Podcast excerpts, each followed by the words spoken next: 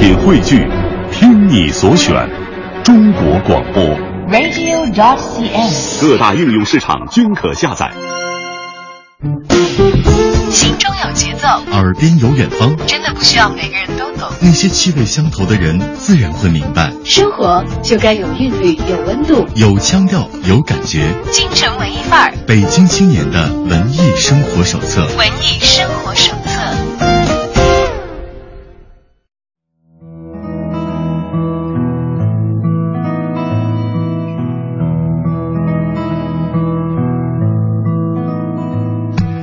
北京时间十五点零三分，欢迎来到京城文艺范儿。走进今天的访谈阶段，我们为大家邀请到了一位文艺小伙伴，他的名字叫苏娟，是他生活的自媒体创始人。我们欢迎苏娟来到我们的直播间。Hello，大家好。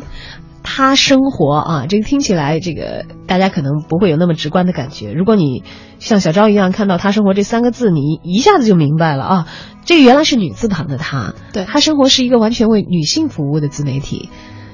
呃啊，对他生活是一个，嗯，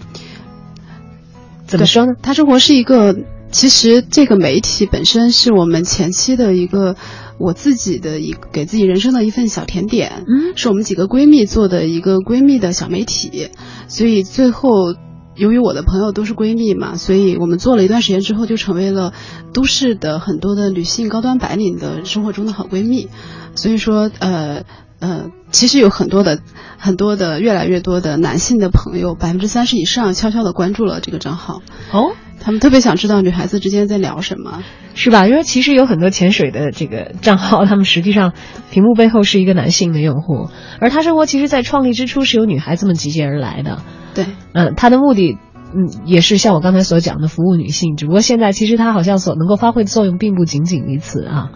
对，呃，在早期的时候，我刚才说了，是我们几个闺蜜，我在一段工作告一个段落之后，我其实之前。大概有八九年一直是 IT 行业的人，我的思维模式，我从事的工作，我我跟我一起战斗的伙伴们更多的是男人，所以说我很多时候是忽略了我女性的性别的。然后在在将近十年的职业生涯告一个段落之后，我中间有一段时间，呃。等于是停下来散步了，有小半年的时间。那这个时候，我开始认知到，哦，原来这个世界不完全是由我过去的那些逻辑、那些 IT 的技术、那些行业趋势组成的。正好我有几个呃特别好的闺蜜，之前她们不是做媒体的，这个时候就开始我们在一起聊天，然后她们说觉得现在的工作并不是自己。特别的能够把所有热情放进来的，觉得生活好像缺了一点滋味。我说正好我这段时间有有空，给大家策划一个媒体来做吧。觉得公微信是一个特别好的平台，所以无心插柳给他们策划了一个他们去玩的地方。结果没想到他们做的特别好，然后呢，我只是幕后的这个策划者。然后只就做了一段时间之后，就得到了一些媒体的鼓励，包括我们去参加新媒体创业大赛，获得了北京赛区的一等奖，全国的传媒梦工厂之星的一些一些行业的鼓励吧。就后来就坚持这么做了将近有一年的时间。嗯，其实她生活的缘起是几个好闺蜜一起一起攒起来的一个，从微信公众账号开始做起的。对，其实有点像最早的博客一样，可能也是个人特别随意的一个发挥。因为我相信所有的女孩子其实不只是工作上的这一面，她们不管以前是否是作家、是媒体人，但是她们可以把生活里的意见特别真诚的分享出来，呃，成为大家的一个特别有价值的一个参考。所以从这个意义上说，我觉得每个人都是有智慧的，每个女人都是有都是生活的小精灵，然后她们在一个平台上汇集，分享生活意见，被别人所知晓。嗯，这样的媒体本身，我觉得它像是一个，呃，像是一个真实的一个让大家发挥意见的一个小集体吧。嗯，非常可爱啊！但是在他和他生活上，最初可以看到的东西和现在可以看到的内容有差别了吗？有一些差别，呃，这个差别来自于就是当我去公司化运作之后，因为呃我在他生活之前最近的一份工作是在一个大的互联网公司做了一段时间战略投资，更早之前我是一个科技商业的记者，当。一段时间之后，这个平台自生长非常好，然后我的所有最好的朋友集体把我踹下水去创业的时候，说说踹下水是怎么回事儿？因为其实你给他们可能搭了一个台子，因为你的职业的便利，对你知道怎样去构架一些最基础的东西，然后你的一帮好闺蜜们非常积极主动的、自发的去给他填补内容和血肉。对没想到这个大家玩一玩的东西长得好像很好，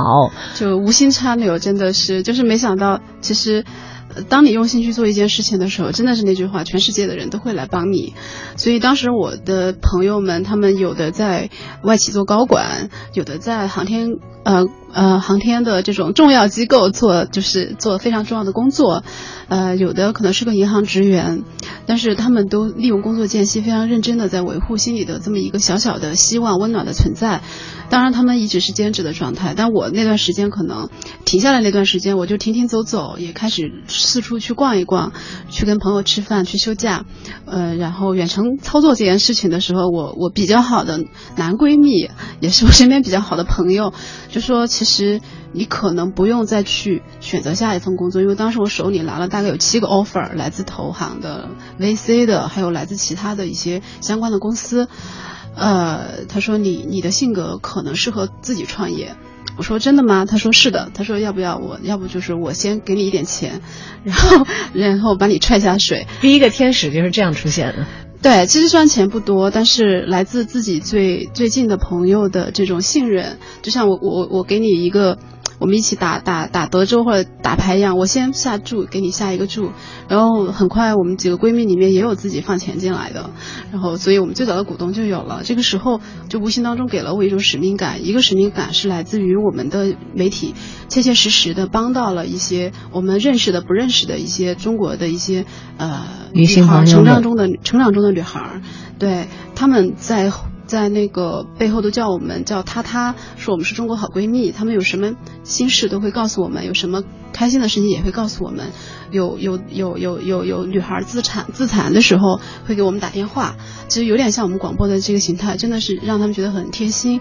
我可能天然有一种这种女性的那种内心的这种呃。慈悲吧，这么说可能不太恰当，就是促使我觉得这个事情坚持下去，也许比我再去从事以前的职业，呃，去投出一个好的项目，去呃参与某一个项目的就是进度，做出一个有多少人用的产品更有意义。因为我觉得中国的女性其实是非常需要。需要完成自我的建设和成长的，所以再加上我好朋友的一个鼓励和促使，我就下海了。一下子自己也投身到了一个全新的领域，也就是，呃，跟大家一起乘风破浪的创业的人这样的一个新的身份当中。那么开始要为自己以及自己所有的事业负责的时候，心理上会有哪些转变吗？呃，心理上的转变是我变得不近人情了，就是 了是吧？没有，就是可能就是我的朋友突然变得怕我。就是以前做朋友的时候，我可能是那种大大咧咧、特别随意的人，怎样都可以，你不可以不尊重我。吃完饭，男孩不送我回家，完全没有问题，没有任何问题，嗯，没有任何问题。但是当在工作上我开始较真的时候，他们都会怕我，然后然后特别严苛，然后特别的无所不用其极，把每个人最最多的东西逼出来。所以我内心更多，呃。更多变得更加的苛刻了，然后我自己也是责任更重大了，然后少了一些七情六欲吧。哇，原来给大家提供自己，充分的展示自己，浸润你的七情六欲，浇灌心田的这个他生活的背后的老板，真的是一个女魔头啊！像这么说起来的话，自己说创业让自己变得不近人情，我的天！但是可能任何一个这个新的机构的组成是会需要这样的一个强权人物来，呃，制定在这个时期的一个规划，它运作的一个系统应该朝哪样的一个方向去啊？那么，但是我们这个从接受的角度的人来看呢，他生活我们也可以看到有一个明显的这个粉丝量的一个增长，在一年多的时间里积累了三十多万的实际的用户啊，大家在频繁的使用着它，内心深度的去依赖着它。那么，等到你自己已经完全把身份抽离出来，变成他生活的 CEO 之后，我们呈现的这一块出现了什么样的变化吗？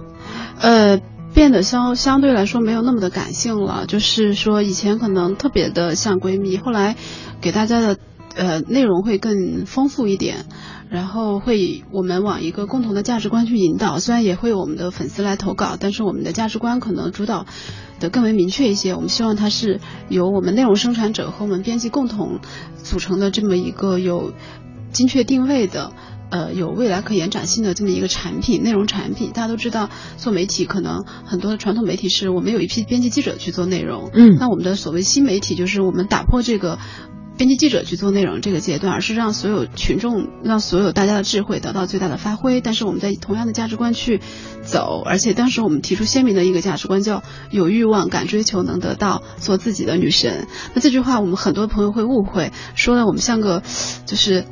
每天追求很多欲望的这样的一个状态。我就会跟他们解释，呃，有欲望这句话，有欲望能获得的原因是什么呢？我觉得愿望。就是这个词会在所有的年轻的女性当中提出来。我的愿望是什么？我的梦想是什么？我觉得愿望和梦想离我们相对远一点。可是欲望这个词是跟你的身体、跟你的内心的切实的自然的感受相关的。比如说，我今天想吃辣的，那是一种欲望啊。更多的欲望就是，哪怕我想买个包，其实它是离我们更近的这个东西。包括我在跟你说话的时候，我感到特别的呃舒服，我想跟你多聊一会儿。我喜欢这个男孩子，我特别想跟他在一起。这种是人本能的一种需求。那我们可能生长环境里面，在我们的教育里面，更多的过去会去。爸爸妈妈告诉你，女孩子要怎样怎样，要怎样怎样，要要规规矩矩的，要矜持，要守住自己，要不要追求虚荣？那长得美呢？那是红颜祸水。你要朴素一点，就把我觉得这种本能的这种释放的这个东西给压抑掉了。所以我就发现很多女孩子不快乐，然后到了一定年龄之后，开始感到不安，开始觉得被爱情所抛弃，被被一个年龄阶段的。呃，适适适适合自己的男性所朋友呃，男性所挑剔，呃，所以我们在这个前提下，就希望大家不要是在原来的这个基础上去去认知自己。如果你体察到你喜欢一个人，你是要通过合理的方式去接近他。如果你觉得你是一个特别追求物欲的人，请认可你自己，给自己多买包包。不过你可能要更更用心的、更努力去工作。就是所以不要做一个欲求不满的人，有欲望要敢追求，要敢得到。对，嗯，他生活，我们所树立的理念其实可以看得出来，是让这个现代的女性怎样更健康的去生活和怎样更好的去提升自我，因为不断的净化自己，让自己逐渐的具备女神的风范以及信心，才是一个女人可以自信的一直活下去的最为坚实的基础。对。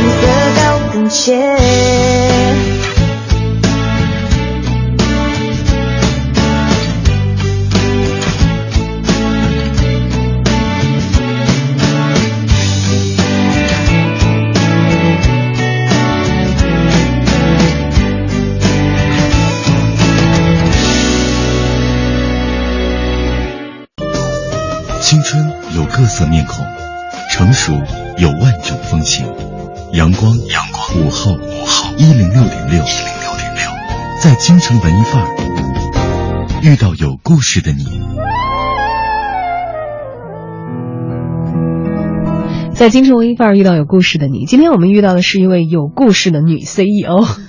我们欢迎她生活的自媒体创始人苏娟啊，继续来分享关于她和她生活的故事。苏娟辞掉了自己在 IT 圈的生活，其实曾经是七份 offer 摆在自己的面前，可以任意的选择，在职场上的积累也让自己可以有一个。比较自如的空间去做自己想做的事情，然后在这个朋友的支持下，哎，就拍在桌上说：“我来投，你自己开始创业吧。”而走上了自己的创业之路。而在自己完全脱离以前的职业，投入他生活的 CEO 这个身份之前呢，其实他生活已经先期诞生了，是一个无心插柳，但是却长势茂密的这样的一个态势啊。而投入到他生活当中，其实他生活有很多具体的问题是。呃，在这个圈子里的所有的女性朋友们所共同的关心的，而她生活其实也在理念方面给出了大家一些很明确的态度。对，像比如说。被社会广为讨论了好长时间呢，像我觉得这个话题成为话题至少都有五到六年的时间了。就是“剩女”这个词汇出现的时候，呃，曾经有这个媒体大篇幅的以封面来说说“剩女”是一个反动词汇等等等等，很多的大龄单身未婚的女性也比较排斥这样的一个词语，但是它却被广泛的使用了下来。而对于剩女要翻身这个事情，倒也是我们他生活所关注的一个巨大的内容。只不过他们的落点是要缓解社会焦虑这一点，这是基于你们跟大量的女性接触的大数据层面所看到的才选择关心的话题吗？呃，其实没有，其实是我个人的经历所导向的一个结果。我觉得首先就是。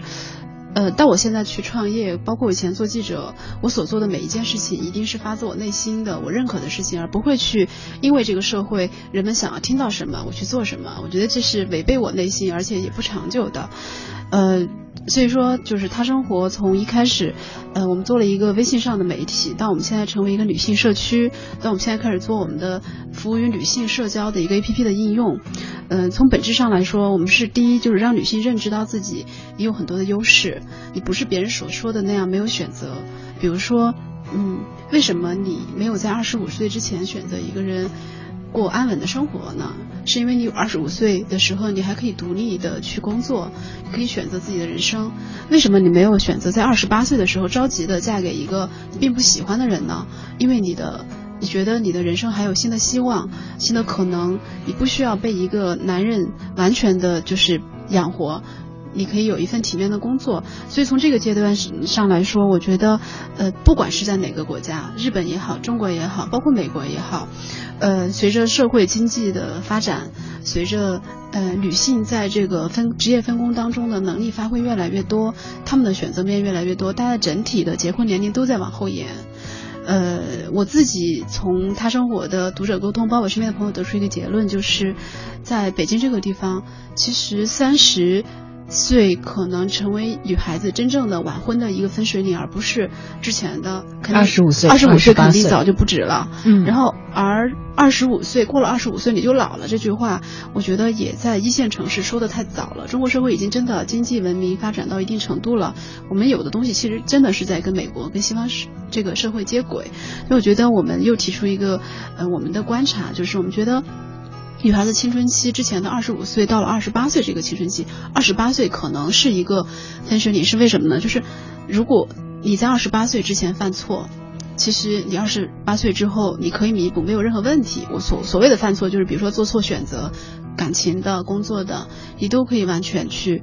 还有大量的时间的机会可以补救。对，你在二十八岁之前去熬夜。去泡夜店，去努力工作。呃，二十八岁之后，只要你经济足够好，你的容颜完全可以得到修复，你的青春期甚至可以延长。你三十岁的时候，依然可以保持一个非常美貌、年轻、活泼、呃正能量的一种心态。你在哪怕在婚恋市场，你仍依然是最有魅力的那群人。呃，所谓的亲属女的人群嘛，所以我觉得这个焦虑本身是来自于，更多是我们父母的焦虑，可能父母的焦虑折射在这个女孩身上，因为别的人的说法我们都可以不管，但是父母如果着急了，我们可能心里面会难过。嗯。那当我们父母如果意识到我们的青春期在延长，而且是因为我们独立了，所以可以让我们的选择的全面更广，甚至是说，呃，确实是越来越优秀的女孩，她才可以承承担这个晚婚的这么一个状况的时候，我觉得整个社会的焦虑也就减少了。对，这是一个真实的现象，只是我们也许还没有完全去把它用一个理论总结出来。对，所以其实不用因为“剩女”这个词而大感恐慌。虽然这种提法的的确确会在这个情感色彩上让人增加心理的焦虑，但是你们更愿意选择一个词叫“女性的青春期”在获得延长。对对，没有没有，就是在我心里没有剩女这一说，是因为什么叫剩女呢？叫被淘汰剩下来的 loser，是吧？那如果但恰恰现在其实大龄晚婚的很多女性正相反，对并不是 loser，反而是在自己的她是人生事业领域方面有长足进步的一些。对，而且而且我身边的女性朋友，其实，呃，我的那些闺蜜，就是我觉得我们真的会比一个二十五六岁什么都不知道的女孩儿，无论在哪方面都感受到的幸福感会更强，包括。你你有很多的真正意义上的好的朋友，他们特别有质量，他们能在各个地方提供你建议，你不用去一定要找一个大叔结婚，让这个大叔又能指点你的工作，又能又能照关照你的生活，然后同时我们又可以，嗯，在工作上游刃有余，不用说了，我们可以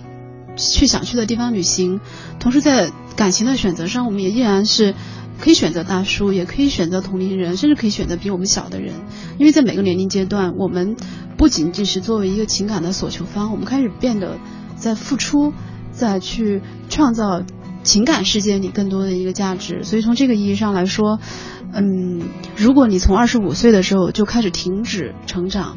那你必然要走向一个衰老，因为年龄给你没有任何馈赠，只有。拿走你的青春。如果从二十五岁开始到二十八岁这几年，你充分的去尝试生活，去做各种你跟你内心结合的一些选择，哪怕是做错了，你还来得及。但是我相信，其实只要沿着内心的做选择，并且为你的选择去负责任、去努力的话，没有错误的选择。所以到二十八岁的时候，你可能也就自身的积累，包括你的工作的和事业的方向，包括你的情感的选择，就已经非常丰满了。剩下的二十八岁到三十岁之间，你可以非常从容的度过。你是否要在这个时候结婚？嗯，女孩子们不必过早的惶恐，也不必给自己增加太多的焦虑。嗯，对，属于我们的青春其实还长，属于我们的未来还更长。只要你愿意付出努力，去为你自己增值，把你自己当成一件作品，而不是被别人淘汰的一个不自我打磨的一个呃非常。古朴原始的一个一个你父母给你的一个原生态的东西，你就一定能赢过时光。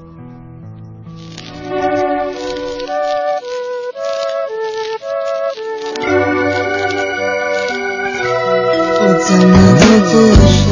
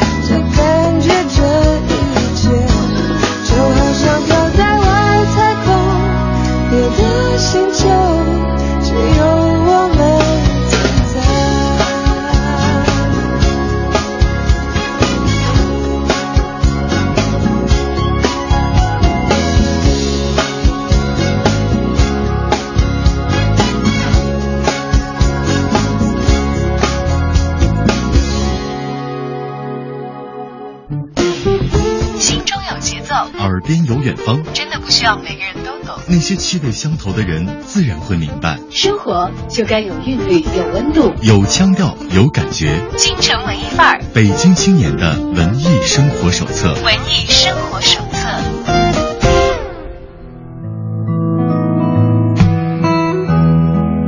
欢迎回到京城文艺范儿，继续和我们今天的文艺小伙伴儿，他生活的自媒体创始人苏娟一起来分享他和他的他生活。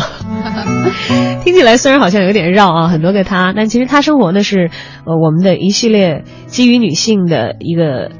应该算是互联网的社群啊。对对，是一个社区，是一个社区型的平台。嗯，而他生活的 CEO 苏娟，其实以前也是这个媒体人出身，但是在 IT 圈也是混迹多年之后，啊，决定了我要自己独立创业，所以也带领着他生活走上了二零一五年的这个创业之路啊。刚才其实我们在讲到这个，一般来说男女性都比较关注的一个剩女的问题，当然我们也在他生活当中，其实有很多的用户也都在关注这个问题，我们也在进行着一些讨论。当然，可能有这个内心自我成长和提升的人，都会对你刚才所说的一切都有感触，因为每个人都经历过属于自己的不同的那些磨砺。才会一下子觉得啊，我好像这个有一个非常不一样的成长。对，说不出来是哪一个时刻、哪一件重大的事情带来的改变。对，但是可能是在生活历程当中很多事情的积累。对，忽然有一天你觉得茅塞顿开。对，我觉得刚才苏娟说的有道理，会有那样的一种感触。不知道就苏娟个人来说，曾经面临过所谓这个剩女，也就是说到年纪不嫁人的这些压家庭的压力吗？呃，没有时时刻刻都有。然后严重的时候，我在开会，在跟同事说什么事情，我妈妈突然给我打电话。啊，那个，呃，你对象的事情怎么样？我说放心，能解决。然后可能我下次在出差的路上，我妈妈给我打一个电话，啊，那个，我想给你那个，我看到有商场促销信息什么的，什么结婚的被子，然后一些小孩子的东西，就旁敲侧击的说我在给你准备囤着呢，是吗？对，因为他们现在人生最大的追求就是。我有一个婚姻，或者是有一个家庭，对，这可能跟很多中国的父母一样。嗯，但是其实这个观念，他们从小可能也就在灌灌输给我们这一辈的人。我觉得不光是你的父母亲，很多人可能都会尝试过这样的一个状态。对我妈妈，我我爸妈会觉得，或者是我妈会觉得，你你你嫁人是你人生当中终极的追求，嫁人就万事大吉了。你嫁了人之后，你吃喝不愁，然后这个人对你会会会忠诚一辈子，然后也会。呃，你的人生从从此走向了光明大道。就是他们可能跟很多的父母一样，认为结婚，当然我我我认同结婚是一件对每个人来说非常重要的一件事情。你可以选择结婚，也可以选择不结婚。但是我不认为就是像中国父母认为那样，就找个人随便结个婚，他只要对你好，然后或者是说，如果你们两个人还性格合得来，经济基础还不错，从此你的人生就走上走向了这个人生巅峰。我可能觉得，嗯，这事情不一定是这样的。嗯。那在当你面临家庭的压力的时候，我好像从你目前的这个言谈之间，是看不到焦虑和觉得这是一回事儿的啊。但是有一部分的朋友真的被这个压力压得很辛苦。我有很多的朋友跟我吐过槽，其实我在遇到这样情况的时候，我也跟他们吐槽。我觉得这个这个压力其实已经影响到了我的情绪和生活。你有那样的时候吗？我有，但因为是这样的，就是呃，我我特别理解我的父母。但是我也知道他们理解不了我，那他们的焦虑怎么缓解呢？我可能会跟我爸妈说，要不要这样？我我我请你出国玩，然后呃，我请你去怎样怎样度假。但是他会不会出国玩了以后说，哎呀，我好羡慕那家呀，人家两个老人带着两个年轻人带着孩子去。我父母的说法就是。呃，你没有做这件事情，你没有你没有成功的成功的嫁人之前，我们做什么事情都没有兴致。我说你们的你们要为你们的人生负责任，我没有办法去负责任你们的人生，你们也没有办法为我的人生负责任。这个事情我我一遍跟他们一遍遍跟他们讲，但是他们可能这个父母他是会被你所改变一些，但不能完全改变。这事情很无奈，但你也只能这样去分开来看，因为。我我要做公司，我肯定有自己的压力。那，嗯，如果父母无形当中又增加了这个压力，又不能排解的话，我的解决办法就是把他们送去旅行，或者请他们回老家再住一段时间，让他们的噪音稍微离自己的正常生活远一点。因为每个人只能处理自己的事情，嗯、可能有点自私，但是对不起，我现在没有特别好的解决办法。呃，你的生活的主次是这样分开的？呃，我的生活的主次是在过去很多年，我我其实是一个很。从小就不太听妈妈话的人，但是我又比较善良，所以一方面不听妈妈的话，但是做事情还是会考虑他们的感受。直到有一天我发现，呃，如果我我不开心，如果我不能按照我的想法去生活，其实最终结果不会好，他们也不会好的时候，我就必须要理智的做选择。嗯，好理性的一个人，而且尝试着以这个讲道理的方式来说服。其实很多时候你讲道理讲不通，这个父母亲。啊，当然还有另外的一套解决方案，我提供给大家做参考啊。其实核心的意义跟刚才苏娟说的是一样的，你应该坚持那些你不会放弃的东西，因为最终你要过得足够的好，足够的幸福，他们才会快乐，而不是你完成了一个像仪式一样的婚姻，但是却不快乐，他们就会对对对对对对。但是我我以前曾经邀请过这个情感方面的这个心理咨询师职业的一个朋友来做嘉宾的时候，他说了一句话，我觉得非常受用。他说：“哎呀，面对父母压力的时候很简单。”我说：“有有那么简单吗？” 他说：“你就二皮脸不就完了吗？” 甚至包括他说到了这个过年啊，什么相亲潮、七大姑八大姨的时候，那你只要其实不要用一个抵触的心理，你反正如果也单身的话，你不如就去见。啊，你你你也不管这个成不成，说不定还会有可能成啊。不成的话，如果人家给你介绍，你不如就去见，你让他们觉得他们在替你操的这份心你是领会到的，是的，说 OK 了。至于其实你生活的大方向是由你 心自己来这这件事情我真错过，我曾经被我妈安排像，我大概现在面试最多的时候一天也就面八个人，我那时候相亲。被我妈集中安排一天，可能就相五六次亲，哇，就比比当老板招聘人还要更加的忙碌，是吗？对对对对，但是我心态很好，我觉得就是当然也可能会有好的，也可能会发展成朋友，或是或者是说发展成一个啊事业上的伙伴。对吧？也可能就是相到合适的人，虽然这种概率比较小，因为我妈妈喜欢的一定不是我喜欢的。嗯，他是以他的眼光在挑，觉得你有可能喜欢的人。对对对对对对。哎，现在非常流行“女汉子”这个词啊，不知道你怎么看？有一些女性其实有点排斥这个，说为什么要叫我们汉子？我作为一个能干的女性，我能够做男性做的事情。其实不值得这么大惊小怪，可是现在好像却却被冠以了一个好像跟自己的性别相逆的一个词汇。不知道苏娟是怎么看？有人觉得你是女汉子吗？嗯，就像我坐在你面前，你可能很难知道我是一个女汉子，或者我很多时候，呃，我的朋友跟别人介绍说这个姑娘特别的理性，做事儿特别的 tough，然后比较结果导向，比较不近人情，大家都会觉得是女汉子，因为很多时候我做事儿，确实我的能量会。大大超乎人的想象，我觉得你超级理性的，真的很适合做一个 CEO。我没有，我没有做做某个品牌的广告。然后呃，但是当很多人坐在我面前的时候，并不会这么去认为我是一个女汉子，是因为也许我天生就是比较女性化。比如说我，我可能就是笑容很和善，很面庞很慈祥，对，笑容很慈祥。然后我在呃一些非工作状态的时候，我比较。随意，我比较懒散，然后我比较即兴，比较文艺范儿一些，然后我爱涂大红唇，大红唇，我爱穿高跟鞋，呃呃，包括我可能哇，我们小伙伴说我老跟他们吹嘘，我其实特别会做饭，嗯，但他们都不信，说从来没有吃过，然后不过有可能最近几年确实有退化，因为真的最近没有时间去料理这些内容了，对，所以我觉得女汉子。其实是看的是你的外在。如果你是一个碌碌无为的女人，但是你没有外表的修饰，你看上去没有任何的女女性气特质，可能也是个女汉子。但如果你工作还算不错，然后同时你跟人交往的过程中让别人感受到舒服，那我觉得这也不是一个女汉子吧。嗯，我想起来有个人拿女汉子自居，大家可能都没有想到，林志玲姐姐都说她自己是女汉子来的，可能是一种自嘲吧。嗯嗯，当然，其实成为一种流行词汇，就是我觉得能够以女汉子自居的，呃，而且会得到大家认可的一些人的话，大家认可的并不是她身上那些非女性的一些成分，而是认可她作为一个女性所凸显出来的价值。对，我觉得一个一个中性的人，就是一个同时具备男性和女性特质的人，会是一种。嗯，相对来说能获得更多的认可的一种人人格吧，就像我们觉得张国荣他身上会有些女性特质一样的，那女汉子呢身上可能有些男性特质，对，嗯，不妨害我们成为更加优秀的自己。该女性的时候，我一样可以美艳的不可方物的。对 对。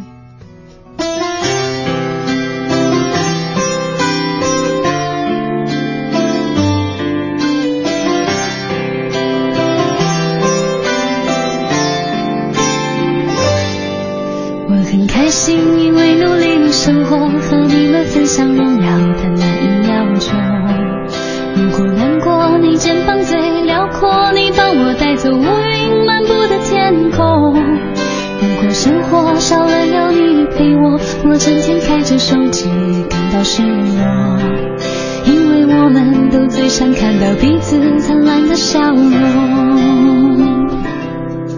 我懂星座，却没有人像我，真的喜欢一个人安静的自由。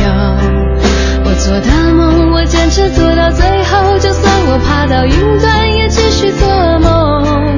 我唱的歌，只希望能快乐，其他的我也不想要想的太多，因为我们都最想拥有自己最真的感动。听你说，听你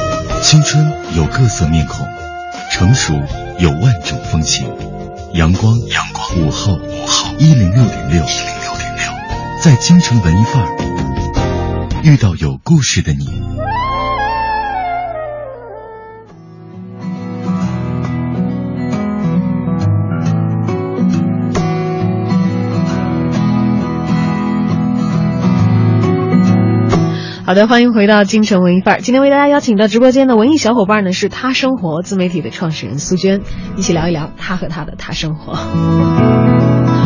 哎，一直来关注这个女性的话题啊，近期也有一些这个热门的词汇，除了刚才所讲到的已经热了好些年的这个剩女、女汉子之外啊，其实有一个词我一直意思不是很很懂，应该是一套词吧，是直男癌和直女癌，这这是怎么回事呢？啊，其实直男癌这个可能很多人都听过，呃，所谓的直男就是，其实这是 gay 说出来的一句话，直男约等于脏男，就是 gay 比较爱干净了。大家如果有 gay 闺蜜就知道，他们很细腻，很爱干净，然后很注意时表，尚，嗯，很注意生活方方面面的细微的质量注。重生活品质，而直男形同于就是我们在中国很多的大街上看到的这种夏天可能就穿一个裤衩短短裤，然后说不修边幅，然后外形上完全放弃自己，外显外形上可能没那么容易放弃自己，但是他总是穿不对衣服，对吧？然后呢，当女朋友说我我我我我今天有点不舒服的时候，他就会说多喝水。那女孩就说：“喝你妹的水啊！”典型的直男思维，就是他没有办法去换位思考。呃，所以直男癌的产生呢，就是来自于大家对这个这种男性思维的吐槽，因为他太理性、太线性了，他无法无法洞察另外一个世界是什么样子，他缺少感性的思维。那放，他是一个，其实我理解的直男癌是社会文明在进步了，有了 gay 这么的一种中性的人出现的时候，有了女性越来越中。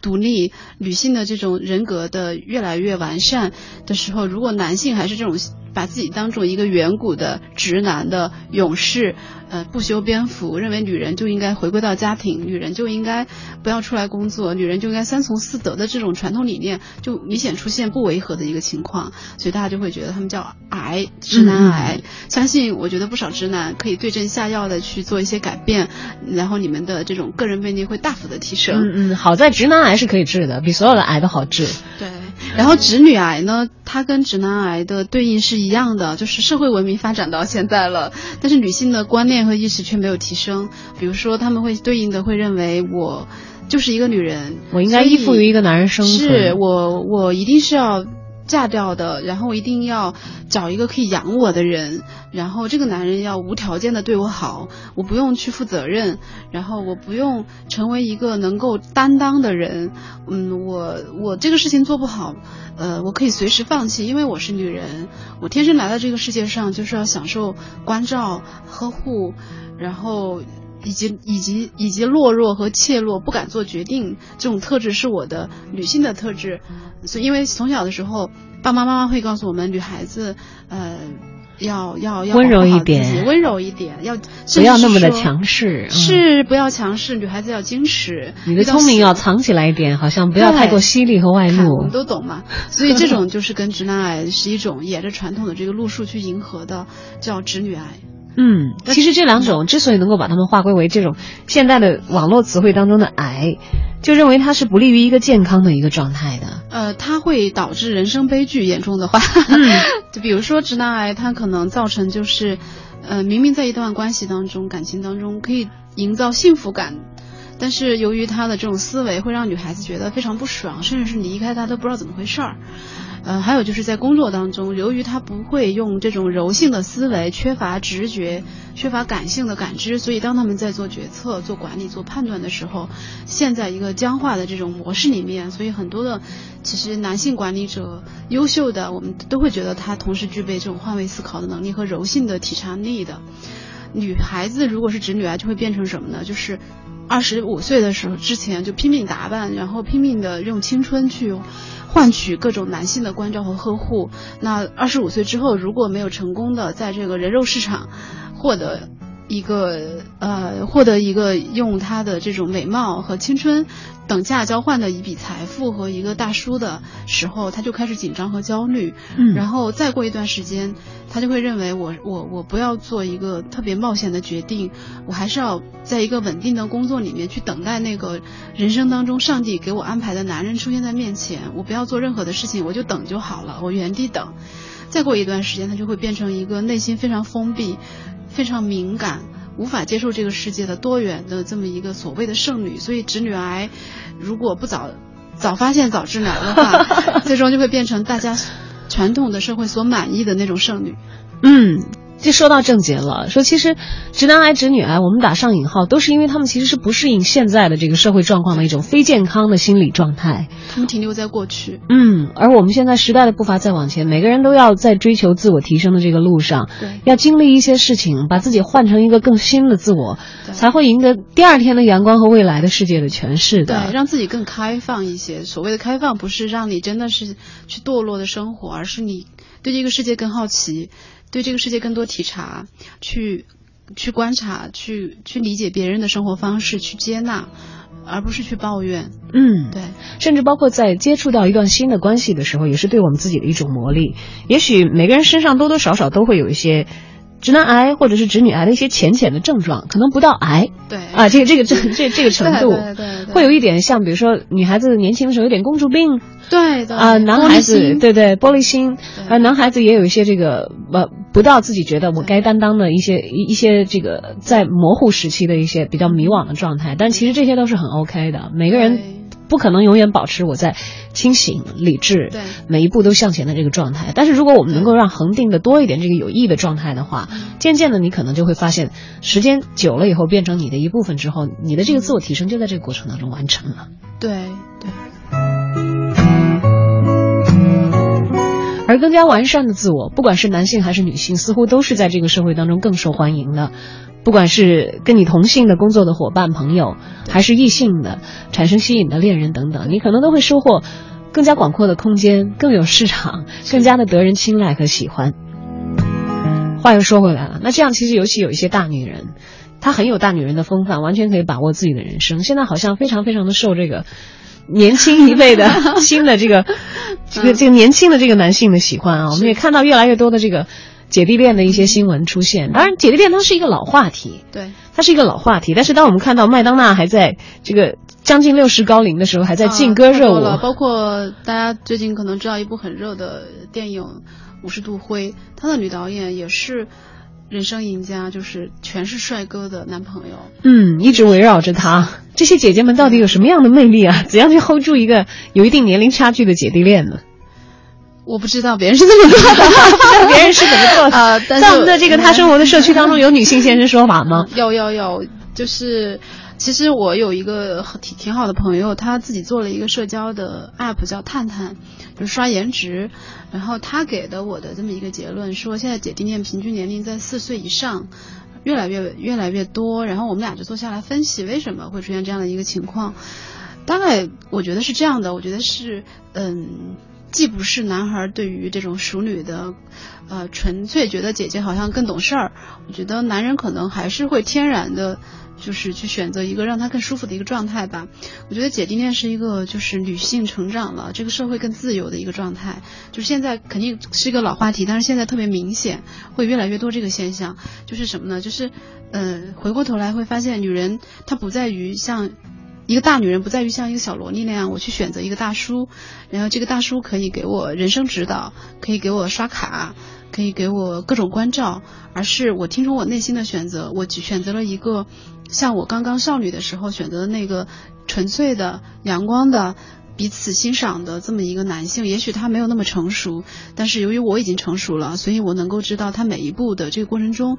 他的心路历程是什么？如果他今天说你喝水，你喝点水吧，多喝水，我就不会像小萝莉那样说喝你妹的水，而是说啊，他不知道怎么办。如果你想让他过来，你就跟他说啊，我我是希望你今天能陪我的。其实这个可能是姐姐可以说出来的一些东西，然后嗯，都都更加的自由恋爱的选的一个结果。嗯，大家都更可能是自由了，对。女性在更加自我完善之后，发现好像没有太多的东西是需要从对方身上。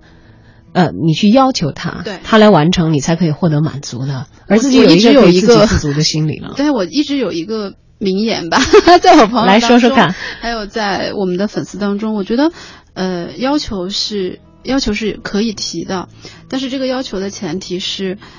你认为这个要求提出来，他能够满足并且让你们双方舒服，呃。不要有任何的暗示，认为他就明白。但是你提要求的时候，不要是那种予取予求的感觉，因为他毕竟不是你的父母。其实你的父母，你小时候老他也没有义务满足你所有的要求，对他没有义务满足你所有要求，你要让他，